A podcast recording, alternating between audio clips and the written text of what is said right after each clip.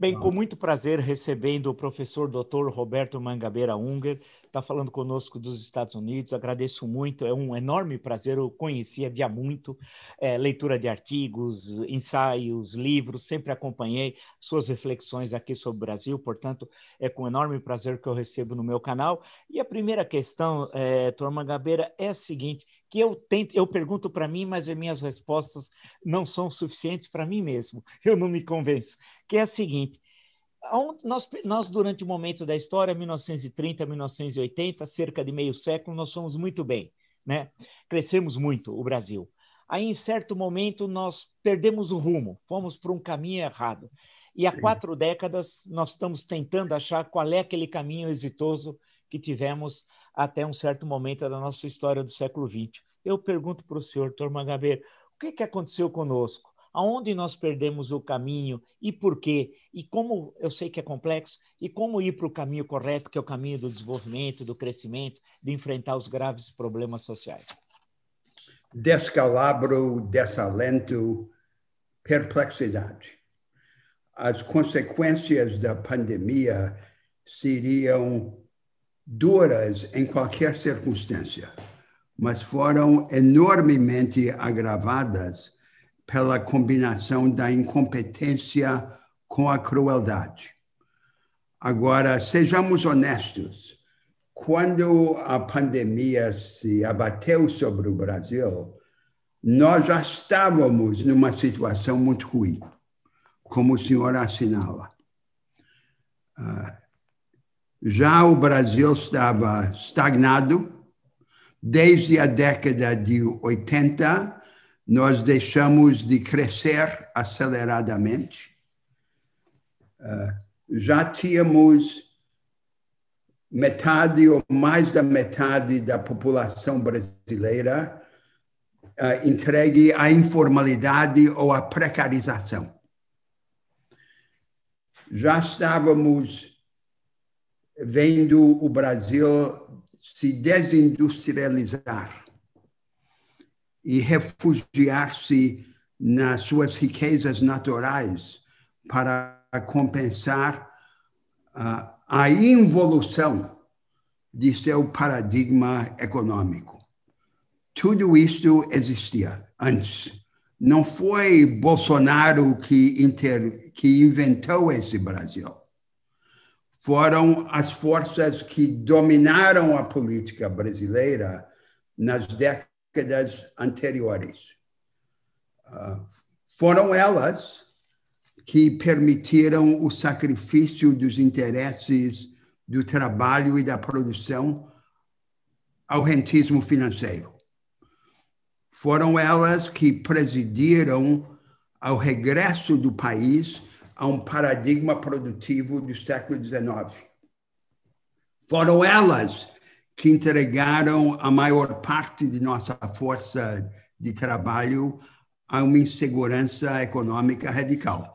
E foram elas que ofereceram mel quando a nação demandava instrumentos. Tudo isso existia antes. E para compreender por que isso aconteceu, é preciso entender que a política praticada por essas forças veio a ter dois grandes eixos, que eu chamaria o fiscalismo e o pobrismo. O fiscalismo era a ideia de que bastava acertar as contas do governo para assegurar a confiança financeira e com ela trazer o investimento. Não confundir o fiscalismo com o realismo fiscal.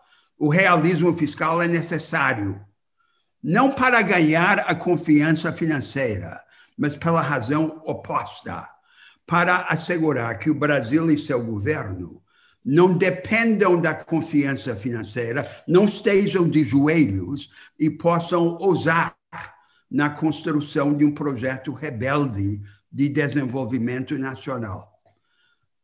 O segundo eixo dessa política dominante era o pobrismo. O Brasil, um dos países, uma das sociedades mais desiguais na história da humanidade, e a ideia era contemplar os pobres com transferências, sobretudo transferências de dinheiro para diminuir os seus sofrimentos.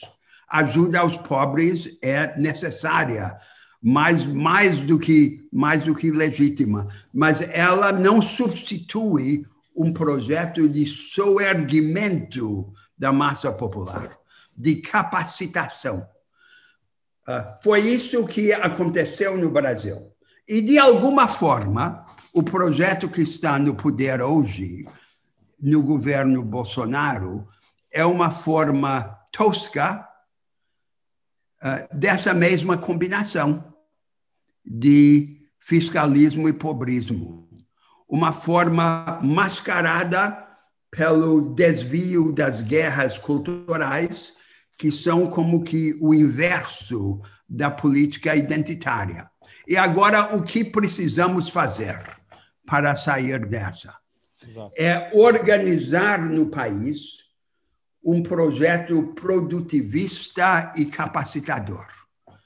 Ah, o, o, o grande recurso do Brasil é sua vitalidade assombrosa, o seu dinamismo desmesurado, mas desequipado agora. Nós precisamos dar braços, asas e olhos a essa energia brasileira. Esse, esse é, essa é a tarefa. E essa tarefa, a meu ver, dentro do país, tem duas grandes vertentes. Uma vertente é vir ao encontro do Brasil profundo, do Brasil real. Por exemplo, o pequeno lojista, o pequeno produtor rural, o caminhoneiro, o, mot, o, o, o motoboy, e, e lhe dar instrumentos. E a outra vertente é a política regional, porque um projeto nacional de desenvolvimento só se torna efetivo no Brasil quando toca o chão da realidade nas grandes regiões do país. E poderíamos conversar a respeito de cada uma dessas duas vertentes. Perfeito. O que o senhor chama de, por exemplo, da questão do Brasil profundo, né? Eu lembro Sim. que é uma, uma definição é, em França isso tinha muito, na França, e mesmo no México, uma época é. eu estudei no México, até tem um livro lá, muitos anos atrás, faz tempo, no século passado, um chamado até México Profundo, que era para entender, uma coisa era o crescimento, e durante um momento o México cresceu muito, e outra coisa é, é a permanência lá daquele México profundo, Sim. arcaico, desigual, atrasado. No caso nosso, é, Tormangabeira, o que é, como é que o senhor define esse que o senhor chama de Brasil profundo? Quais são as suas características? Nós temos, nós temos no Brasil uma massa emergente. Sim. Há uma pequena burguesia empreendedora, Exato. mestiça, morena, muito diferente da classe média tradicional, que vem de baixo e que já abraçou uma cultura de autoajuda e iniciativa. Grande parte dela é evangélica mas ela não tem acesso aos instrumentos do crédito, das práticas avançadas, dos conhecimentos avançados, da tecnologia. Então, vamos tomar esses exemplos que eu mencionei. O, o, o produtor rural, o pequeno lojista, o caminhoneiro e o, e o motoqueiro. É, é preciso vir ao encontro desse pessoal e lhe prover os instrumentos. Libertá-los de seus passivos ou estão vergados sob dívidas, ajudá-los a renegociar as suas dívidas, providenciar acesso à qualificação e mudar o seu status produtivo. Então, por exemplo, no caso dos produtores rurais, pelo lado da organização da comercialização dos produtos. No caso dos caminhoneiros, criando um estatuto jurídico para proteger os terceirizados, para que a flexibilização das relações econômicas não sirva de pretexto para entregar grande parte da força de trabalho a uma insegurança econômica radical. Nós temos que intervir de baixo para cima, mas ao mesmo tempo de cima para baixo. Por exemplo, vamos, vamos ver qual é a atividade econômica principal no Brasil hoje. É a atividade agropecuária. O Brasil se desindustrializou. Tomemos um exemplo do, do centro-oeste, do Brasil Central, e de um grande dínamo agrícola como é o, como é o Mato Grosso. Toda atividade agrícola no Mato Grosso ocorre em menos de 10% de seu território. A maioria do território que não está sob, que, que não é florestada está entregue à pecuária extensiva. Grande parte do território nacional brasileiro hoje é pastagem degradada. Uh, e na parte, no, no, no, resto do território, na lavoura, prevalece lá a monocultura da soja. Nós teremos que qualificar esse aparato produtivo, uh, recuperando as pastagens degradadas. O custo é relativamente baixo, a ciência disso está dominada e transformando as áreas recuperadas no palco físico de um novo paradigma produtivo, com diversificação de lavouras perenes, com intensificação da pecuária, mais boi por hectare, e com manejo florestal sustentável e, sobretudo, industrialização progressiva dos produtos agropecuários. Eu estou dando um exemplo de como naquela área em que temos mais vantagens comparativas, que é a agropecuária, junto com a área energética, poderíamos começar a subir a escada da qualificação produtiva. É isso que eu estou pregando, e fazer de cima para baixo e de baixo para cima. Hoje, o Brasil patina na mediocridade. A distância entre o país e as economias avançadas está aumentando. Nós só vamos resolver o problema da desigualdade no Brasil no meio de uma grande onda para superar o problema da mediocridade, dando instrumentos a esse dinamismo produtivo. A, a, a grande maioria do nosso povo está afundada num primitivismo produtivo e educacional. Nós temos o recurso mais importante, que é a vitalidade, mas faltam os instrumentos. É isso que eu estou chamando o resgate do Brasil profundo. Agora, um dos grandes instrumentos para avançar nesse projeto é a política regional. Uh, essa é uma grande tarefa, porque há diferentes Brasis dentro do Brasil. Vamos tomar o caso da Amazônia. Nós temos o maior, uh, a, a maior reserva de biodiversidade e água doce no planeta. Queremos na Amazônia um desenvolvimento sustentável. A Amazônia não é apenas uma coleção de árvores, é um grupo de pessoas. 25 milhões de brasileiros moram e trabalham lá. Um desenvolvimento sustentável ou é primitivo, o extrativismo primitivo, ou é altamente avançado. Não há nada no meio.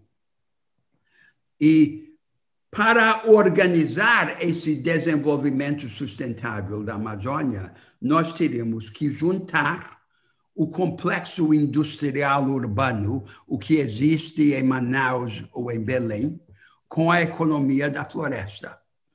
Criar os vínculos tecnológicos, técnicos, econômicos e jurídicos.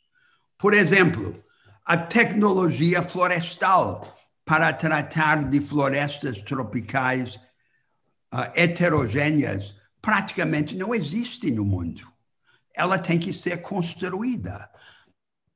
temos que providenciar serviços ambientais numa grande área, nós temos que construir regimes jurídicos que ofereçam alternativa à mera concessão de grandes áreas florestais às empresas. Tudo isso é uma grande invenção nacional.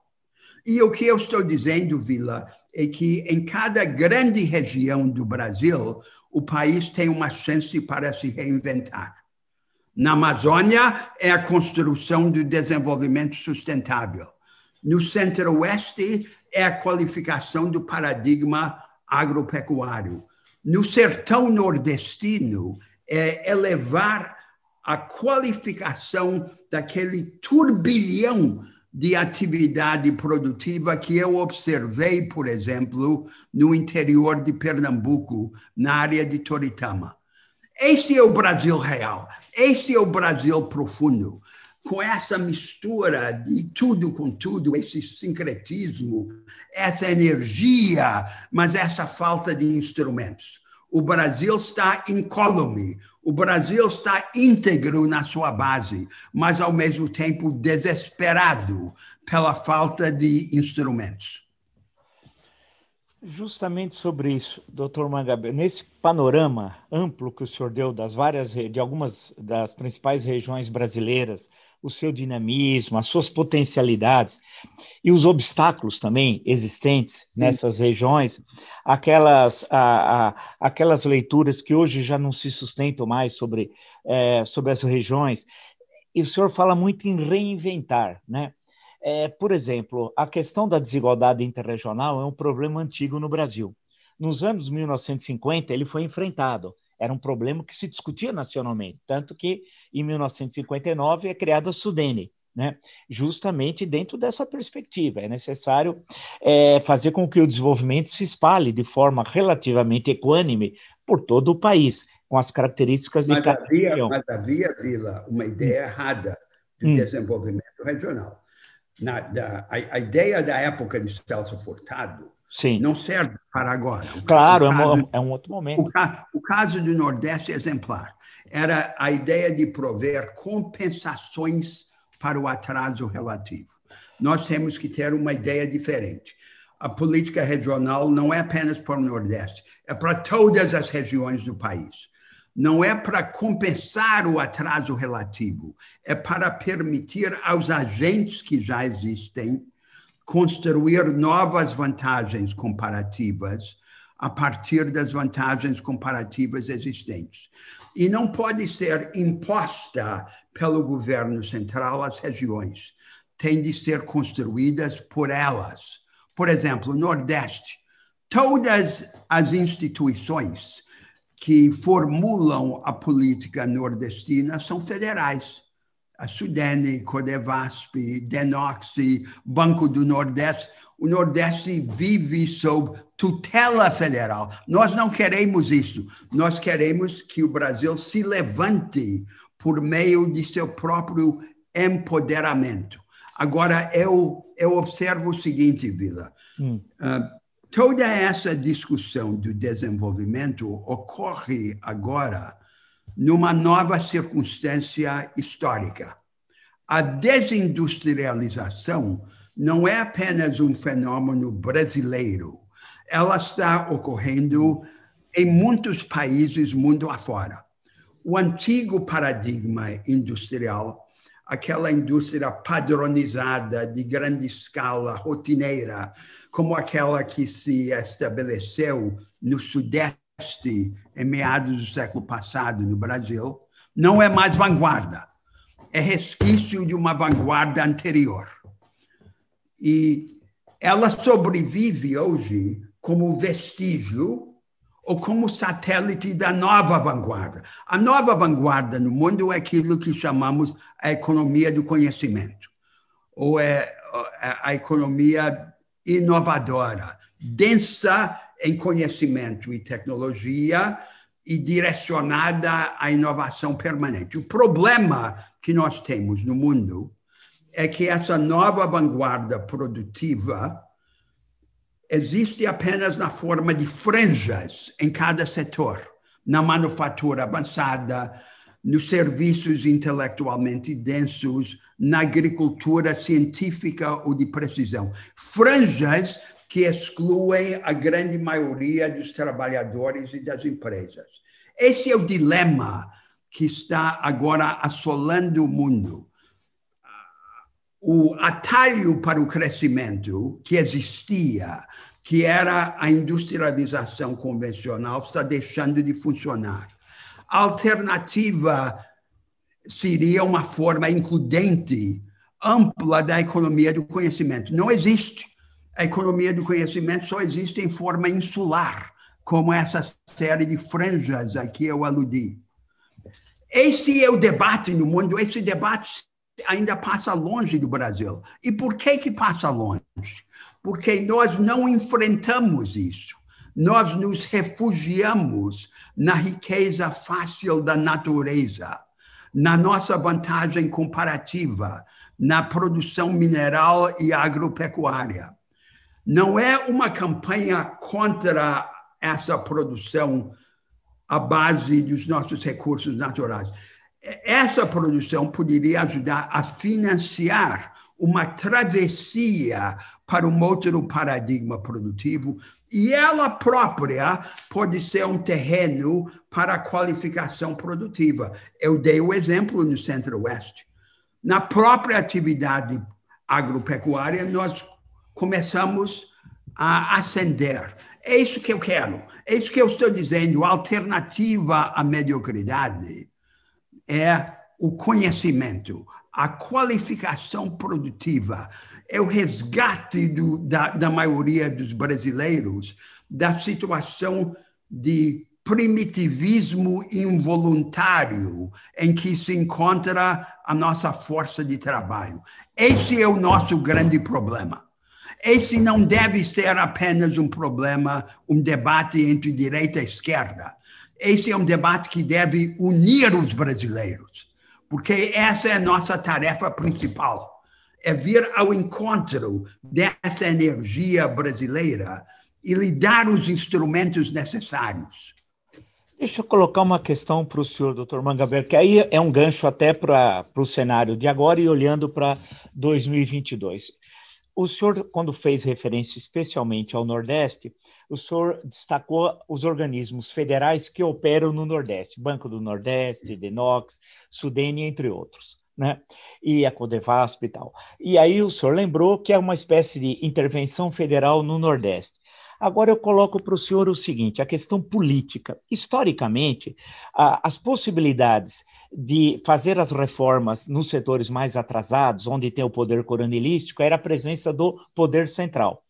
O, autoritarismo brasileiro, pensando em Oliveira Viana, tal, era aquele: você para combater os mandões locais precisa de um poder central forte. Então eu transfiro ao senhor essa questão. Ah, como é que é possível fazer essa revolução política em cada estado, são nove estados, né, em cada estado do Nordeste, quando as oligarquias se perpetuam, não há décadas, algumas vezes vem desde o Império, quer dizer, a não ser com a presença do poder central como elemento indutor das mudanças econômicas e das é mudanças é sociais. É hum. condição necessária, porém Sim. insuficiente. E nós precisamos de um outro modelo de, de federalismo, um federalismo cooperativo. Hum. Daí, por exemplo, o grande instrumento dos consórcios interfederativos que eu propus aos governadores. E hoje eles estão funcionando, começam a funcionar na Amazônia, no Nordeste, no, no Brasil Central. Há, há essa grande energia que vem de baixo, mas ela não tem instrumentos.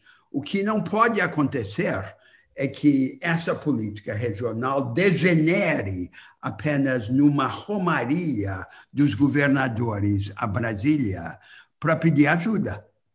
Nós temos, por exemplo, há, dinheiro nos fundos constitucionais.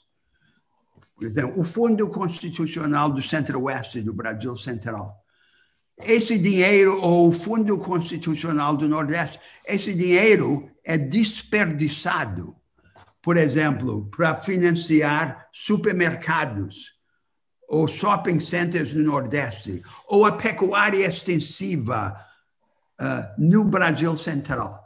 É preciso ter projeto.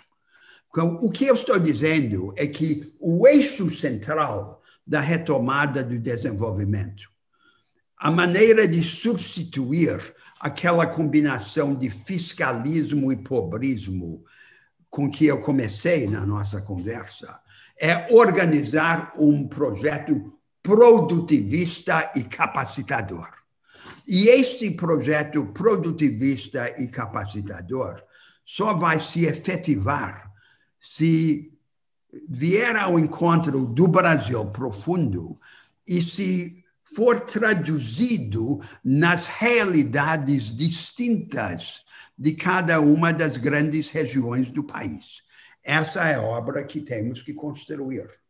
Agora, essa obra interna tem como contraparte um reposicionamento do Brasil no mundo. Exato. Não basta ter um projeto interno, nós temos que ter também um projeto externo. Sim. Essa é, então, quando o senhor fala da questão do, da, da presença do Brasil no mundo. Hoje é, é, linguagem rotineira no Brasil, é falar que olha, o governo brasileiro, o Estado brasileiro é um Estado párea na comunidade internacional, absolutamente isolado.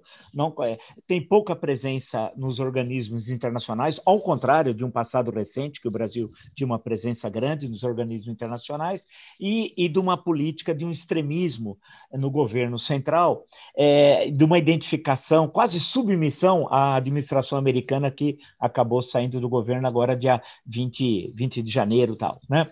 É, então, como, como recolocar o Brasil como um, um, participante ativo da cena política internacional frente a essas mudanças radicais que o senhor apresentou no mundo do trabalho, no mundo da produção, no mundo da ciência, no mundo do conhecimento?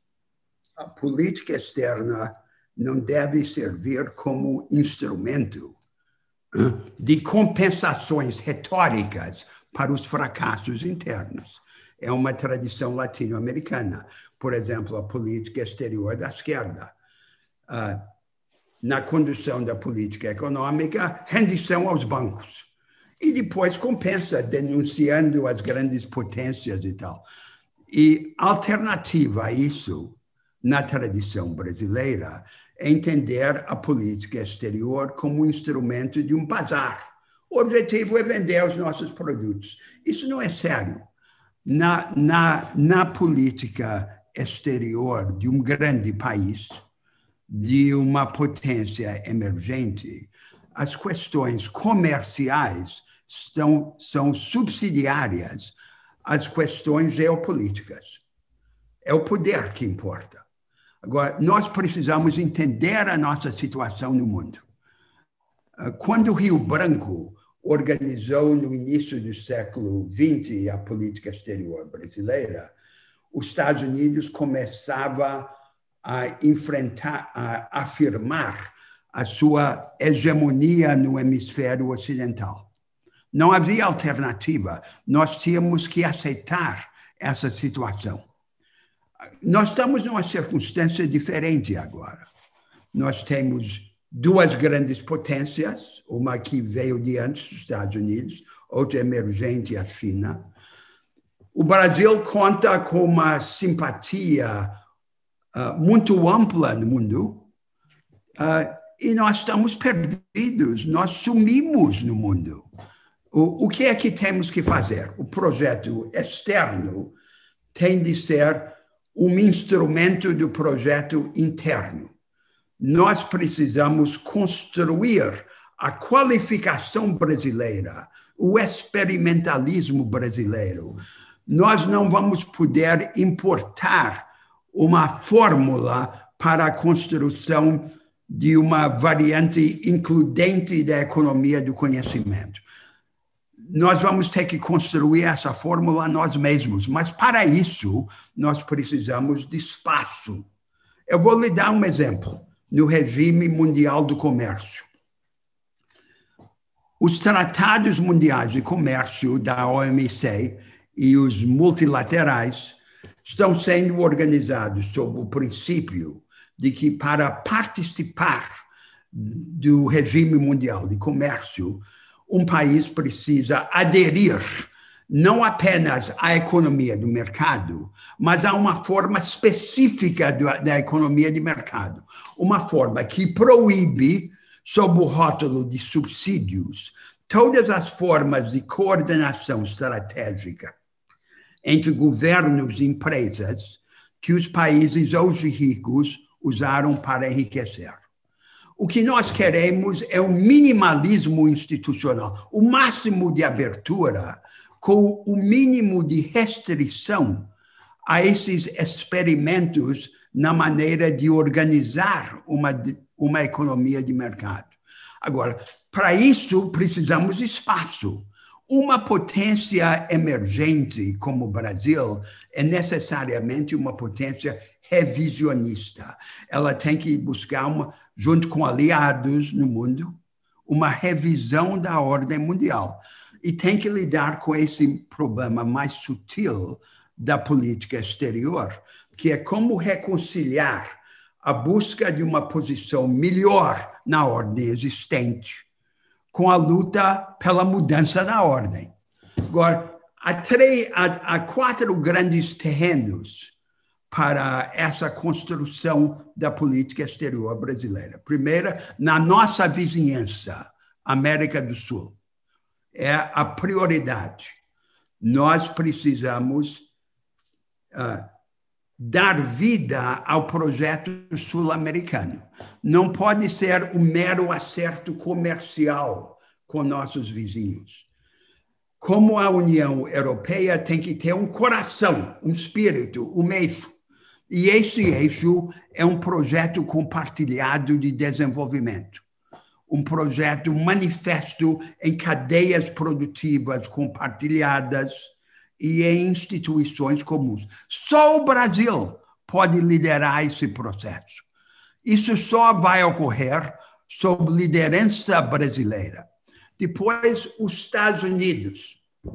A pedra angular da política exterior americana é a hegemonia no hemisfério ocidental. Se os Estados Unidos se metem no mundo todo, é porque tem segurança no hemisfério ocidental. A nossa ascensão é evidentemente incompatível com a aceitação dessa submissão a um poder hegemônico no hemisfério ocidental. Mas nós não vamos discutir isso de forma abstrata há um grande fascínio pelo Brasil nos Estados Unidos. Nós não temos grandes pleitos comerciais com os Estados Unidos. Eles são superavitários no, no comércio conosco. Nós podemos aceitar liberalização de muitos serviços, inclusive porque nós temos uma posição de vanguarda, por exemplo, nos serviços financeiros. O que nós temos que fazer é envolver a sociedade americana as, as empresas, as universidades, as organizações sociais na qualificação do nosso aparato produtivo. Da mesma forma com a China. Nós não podemos desempenhar o papel de apenas prover minérios e produtos agrícolas pouco transformados para a China nós temos que condicionar a presença chinesa no Brasil, a parceria dos chineses conosco na nossa qualificação. Depois, na nossa relação com os BRICS, com os outros, com as outras grandes potências emergentes, a Rússia a, e a Índia, além da China e a África do Sul, nós estamos longe do conflito da, daqueles grandes países da Eurásia. A tendência deles é delegar a solução dos problemas mais delicados a nós. Mas nós temos que ter projeto. Nós, nós temos um imenso potencial, uh, contando com essa simpatia difusa no mundo, de contribuir para uma ordem mundial mais aberta, uma ordem uh, hospitaleira às divergências, aos experimentos uh, dentro da paz e da cooperação. Para isso, nós precisamos ter clareza, audácia Uh, é isso que falta na nossa política. Não é usar a política exterior nem como mero comercialismo, nem como retórica política. É a ideia de um grande projeto de poder, de participação do Brasil na revisão da ordem mundial. É, amarrando essas questões todas, doutor Mangabeira, e pegando uma última questão, é o cenário político eleitoral de 2022. Como é que com esse, essa explicação que o senhor deu, ah, apresentando os, essas várias questões são extremamente relevantes né, para pensarmos o Brasil de hoje, projetarmos o Brasil é, dessa década, a última que acabou foi um horror, das últimas quatro décadas foi a pior. Né? Essa, a, então, eu coloco para o senhor, e aí? Como é que, dentro da análise do senhor, apresenta-se o processo eleitoral para a sucessão presidencial, caso não haja impeachment antes, em 2022? Nós temos que organizar um projeto político que seja o instrumento uh, dessa, dessa agenda produtivista e capacitadora, e capacitadora que eu estava esboçando. Uh, eu tenho um candidato, eu apoio Ciro Gomes. Uh, ele tem essa clareza, ele está comprometido com um projeto dessa natureza. Ele é frequentemente criticado pelos, uh, pela agressividade, pelos rompantes, mas vamos ser claros, nós, nós não vamos cumprir essa tarefa com mel. Não é a hora do cordeiro. Nós precisamos sim de realismo e sobriedade, mas também de disposição para enfrentamento, coragem e clareza. Uh, nós precisamos organizar um projeto que se contraponha àquele casamento do, do fiscalismo com, com, com o pobrismo. Agora, grande parte da elite política e empresarial brasileira está se organizando para construir candidaturas que permitam normalizar essa combinação de fiscalismo e pobrismo. o que está no poder agora, governo Bolsonaro, é uma forma tosca, caricata daquele projeto, uh, disfarçado pela confusão das guerras culturais. Eles querem voltar a uma forma mais civilizada, estável do mesmo projeto. Nós temos que oferecer ao país uma alternativa clara. O Brasil, desde 80, não cresce pouco, e nas últimas duas décadas, sob os governos do PSDB e do PT, essa mistura de pobrismo e fiscalismo com diferentes ênfases. Nada do projeto produtivista e capacitador. Nós temos que construir alternativa. E o momento é agora. O povo brasileiro está inconformado, está procurando uma saída no meio dessa bruma, no meio dessa neblina em que as palavras estão gastas. O povo está tentando descobrir quem mente menos. E nós temos que vir agora ao encontro uh, da nação e construir essa alternativa, uma alternativa programática e uma alternativa política. Uh, é, é, uma, é uma situação aflitiva, porque as, as luzes estão apagadas, esse, esse debate ocorre no escuro, mas essa é a realidade que nós temos. Nós temos que encontrar uma forma de acender as luzes compreendendo que do outro lado está o povo brasileiro. O meu amigo e aliado antigo, Leonel Brizola, dizia que o povo brasileiro estava sempre costeando o alambrado, buscando uma saída. Ah, é, é preciso que encontre essa saída. E nós, e, e nós temos que, que, que construí-la. Eu não advogo uma candidatura sectária de esquerda, nem sequer de centro-esquerda, embora eu me considere um homem de esquerda. Eu quero uma candidatura aberta, que se abra para os emergentes, para os produtores, para os trabalhadores. Eles não querem saber do debate tradicional entre esquerda e direita. Eles querem oportunidades. Eles querem um modelo de desenvolvimento calcado na democratização das oportunidades e das capacitações. É isso que nós precisamos construir. Construir programaticamente, mas também politicamente, como projeto de poder. Olha, muito obrigado, doutor. Agora, é, Vila, deixa, fala. deixa eu terminar. Fala, claro, dizer, claro, claro, claro. Uh, uh, eu sei que é uma hora de desesperança e de perplexidade no Brasil, mas eu digo aos meus concidadãos: nós vamos sair dessa para um caminho de engrandecimento nacional.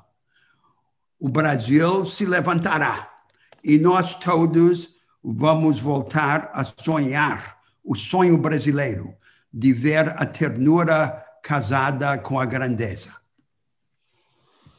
Puxa vida, muito obrigado, é, doutor Roberto Mangabeira Húngaro. Como eu disse no início da nossa conversa, eu conhecia assim, de entrevistas, de artigos de jornal, ensaios, livros. Sei que o senhor coloca questões que não são costumeiras no debate político brasileiro, portanto, contribui muito para uma reflexão mais original do momento difícil. Eu até me permito a dizer que eu concordo com muitas das questões que o senhor destacou, que nós temos de rever muitas das interpretações tradicionais que nós tínhamos sobre o Brasil. E o que deu certo no passado não significa que vai dar certo no, no presente, porque nós estamos num outro mundo. O século XXI coloca questões diferentes da época áurea, quando o Brasil cresceu muito no século XX. Agora é um outro momento, é um outro mundo. E o Brasil é outro, como o senhor destacou. Então, acho que são questões muito interessantes. É, o canal, o meu canal tem esse objetivo de agregar é, valores reflexão para qualificar o debate político no Brasil, que é muito pobre. O senhor destacou em certo momento isso, é muito pobre. E eu, é uma coisa que me também me causa indignação a pobreza do debate político no Brasil. E o senhor coloca questões muito ricas, e acho que foi muito gostoso ouvi-lo, e eu agradeço muito a gentileza do senhor ter me atendido. O Brasil é vida, vamos agora dar instrumentos à vitalidade brasileira. Vamos para frente. Muito obrigado. Valeu. Muito obrigado, doutor Mangabeira.